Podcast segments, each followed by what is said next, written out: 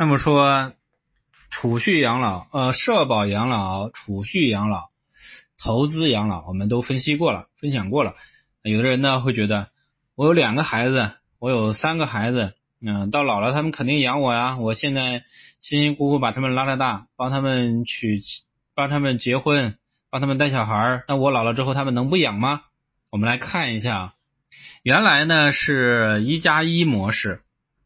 嗯，就是养老来讲的话，家庭结构是一加一模式。比如说，一个家庭，嗯，可能是有两个女儿，一个儿子。然后呢，另外一个家庭呢，有一个女儿，两个儿子。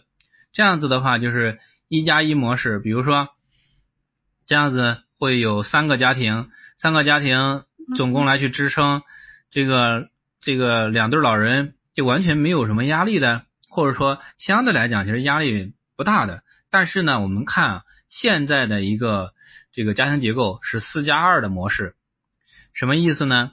就是独生子女呢非常多，特别是像我们这代人，独生子女特别多，九零后啊，甚至于说一些零零后啊，啊一零后啊，很多独生子女很多。那这个时候呢，其实是一对儿，呃，这个老人呢只有一个孩子，可能是男孩，也可能是女孩。然后另外一对老人呢，可能说也只有一个孩子，也可能是男孩女孩。然后这样子的话，我们去做一个 这样一个结合，可能就是成一个家庭。但是这个家庭扛的是什么？两个两个年轻人扛的是四个老人的一个养老负担。同时呢，他们还要面临工作的压力、生活的压力，甚至于说他们的孩子教育、孩子上学啊这些方面的一个压力。那这样子的话，它属于是就像我们常形容的夹心饼干。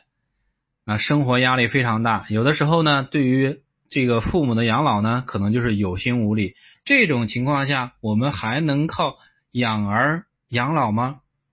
这是一个问题。那希望呢，我们各位朋友来去做一个思考。